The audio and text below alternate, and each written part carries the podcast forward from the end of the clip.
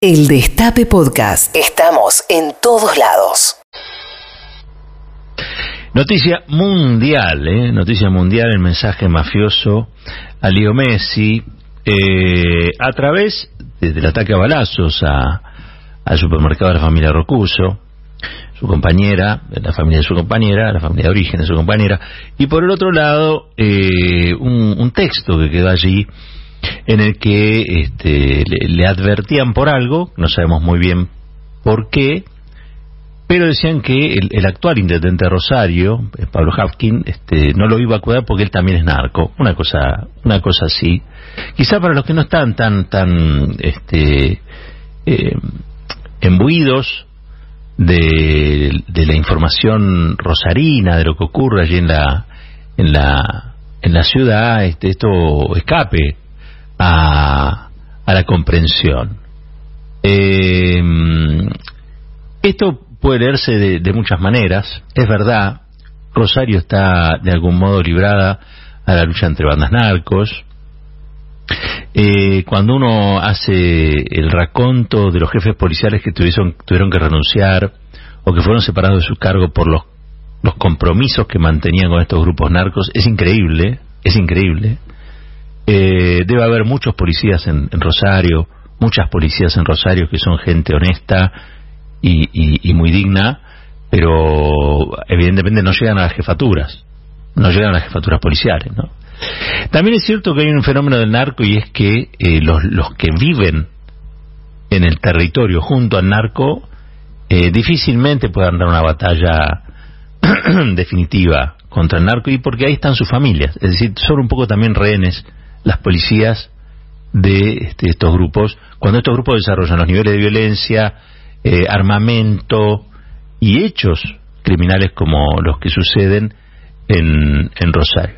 Hay algo ahí que decía hoy Sibeire, tiene mucha razón.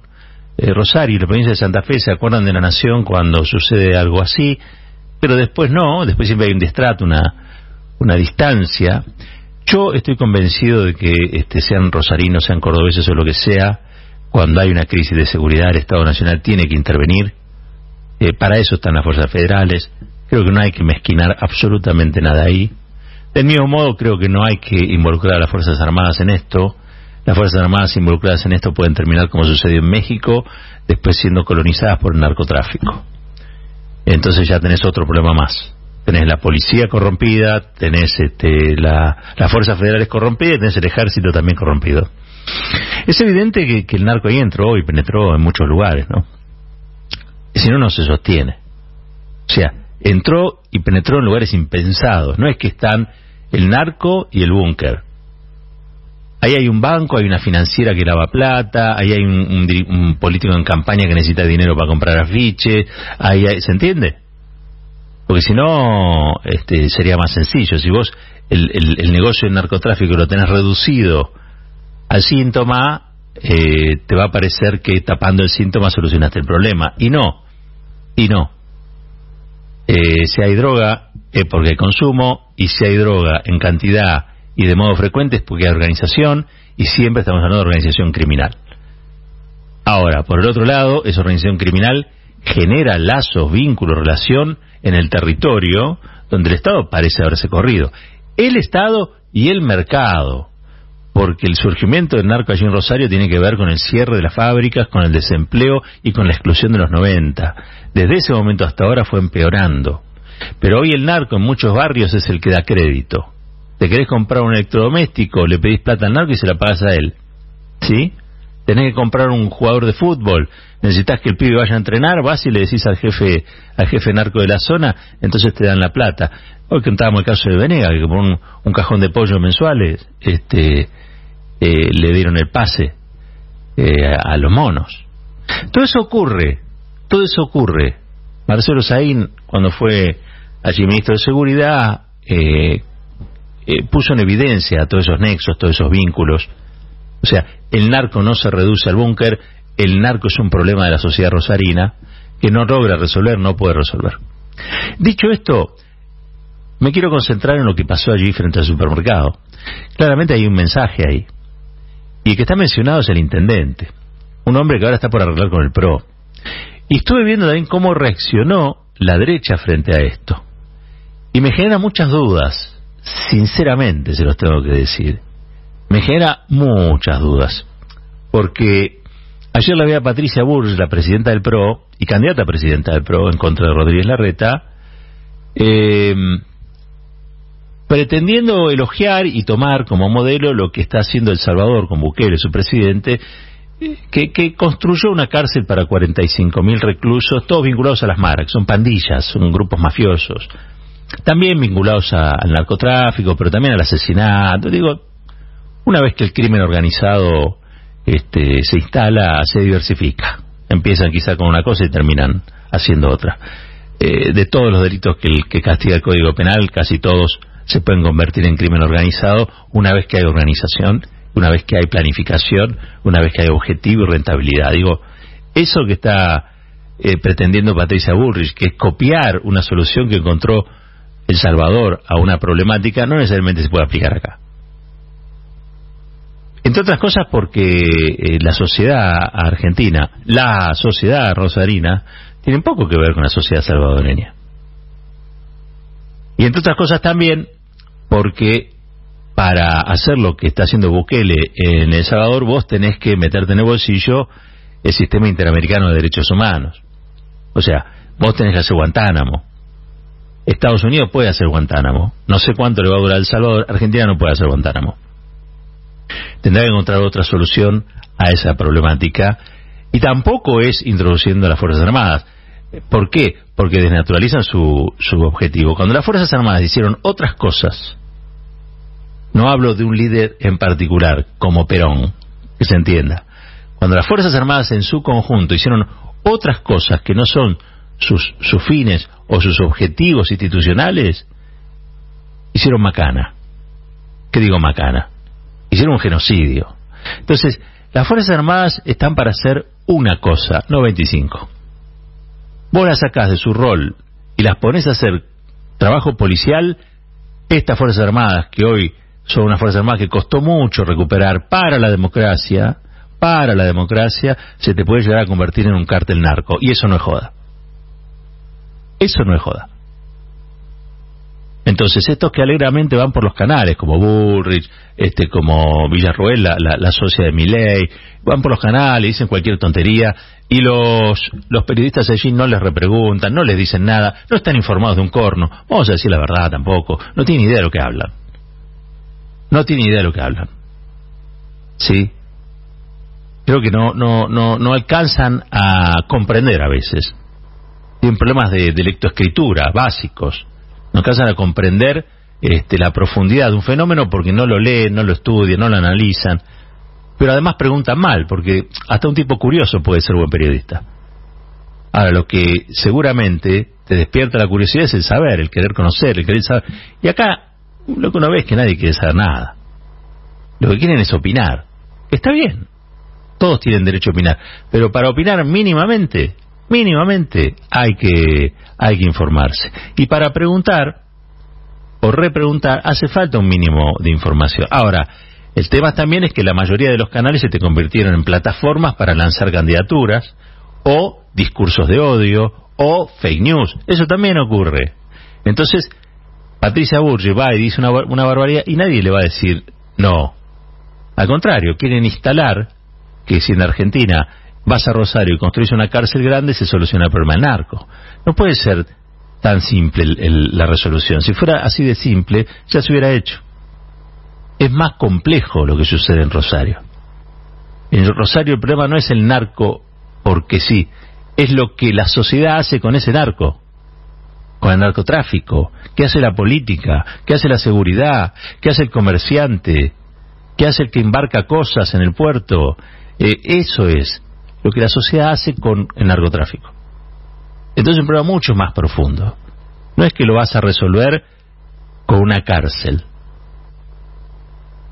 Lo, único que vas a hacer si concentras a todos los narcos es hacer este, en, una, en una cárcel, vas a hacer una, una, una central que va, va a tener una irradiación todavía mucho mayor al contrario, lo que enseña la política criminal es que esta gente la tenés que tener en distintos lugares, no concentrados en uno. Pero bueno, eh, aparece este Bukele que mete 45.000 tipos dentro de acá y es el modelo a seguir. Ayer la escuchaba hablando sobre este tema Amalia Granata. Está bien, la votaron los santafesinos, ¿eh? Pero Amalia, Amalia Granata, yo no sé si estaba o no este, enterada de lo que había ocurrido con, con todos los detalles, también planteaba que esto era fácil de resolver, que solo, solo faltaba voluntad política.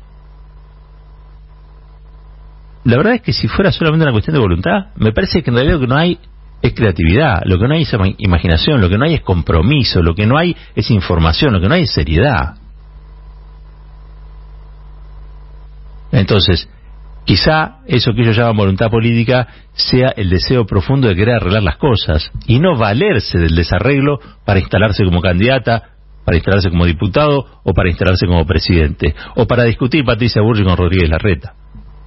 Estamos hablando de gente que muere. Estamos hablando de pibitos que entran al consumo y no salen más.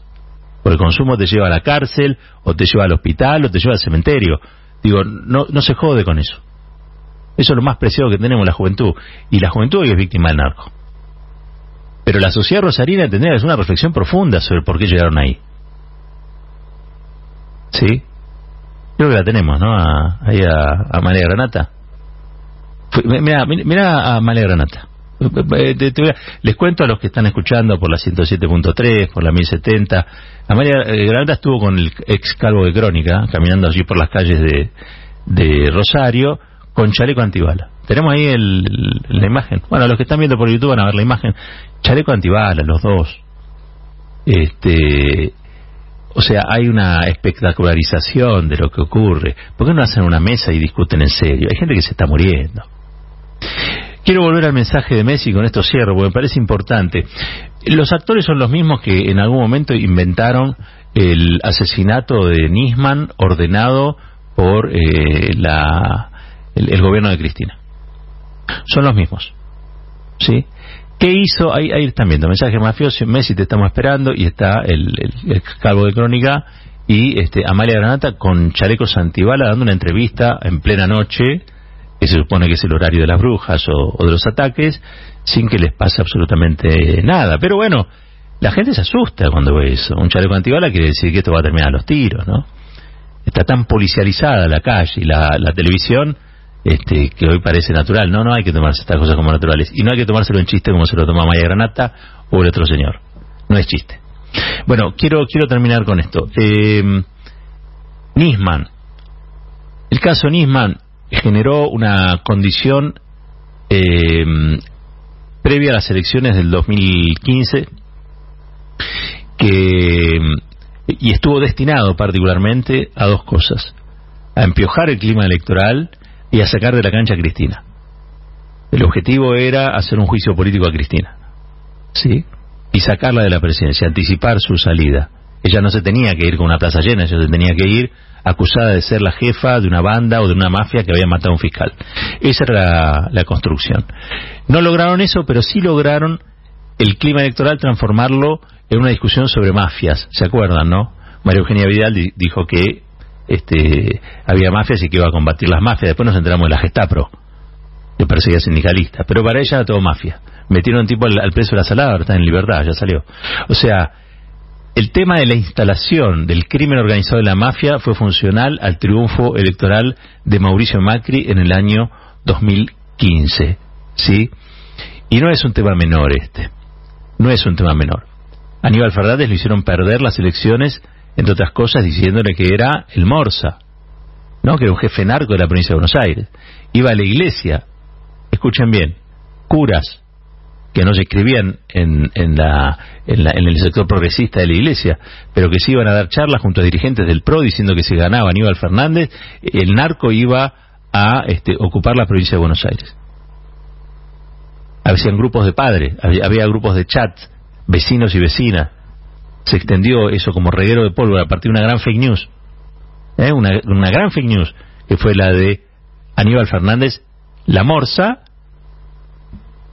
terminó instalando como gobernadora nada más y nada menos que alguien que jamás podría haber sido gobernadora, así como Amalia Granata tampoco tendría que ser diputada, digo, no, no le reconozco méritos, yo, la, la democracia sí, yo no. Eh, ¿Y cómo hicieron eso? ¿Cómo lograron lo impensable? Bueno, construyendo una, una realidad en la que eso fuera posible. Entonces, Cristina mandó a asesinar a, Nisman. Aníbal era el Morsa que comandaba este, una banda narco que mató a tres tipos, ¿eh? ¿no? el triple crimen de la Efedrina. Y, y, las mafias asolaban la provincia de Buenos Aires. Bueno, con esas tres cosas ganó María Eugenia Vidal. Y María Eugenia Vidal, al ganar en la provincia de Buenos Aires, le dio la posibilidad a Mauricio Macri de ser presidente. Quiero decir, ¿habrá alguna relación entre esto que estoy diciendo y lo que sucede en Rosario ahora con Messi el supermercado de la Rocuso? No lo sé. Pero es raro. Realmente es raro. Como me decía el Tanito Gentile, y recién lo vi por ahí. Me dice, es raro que haya un atentado y que dejen un escrito, ¿no? Diciendo tal, tal cosa, un escrito a mano.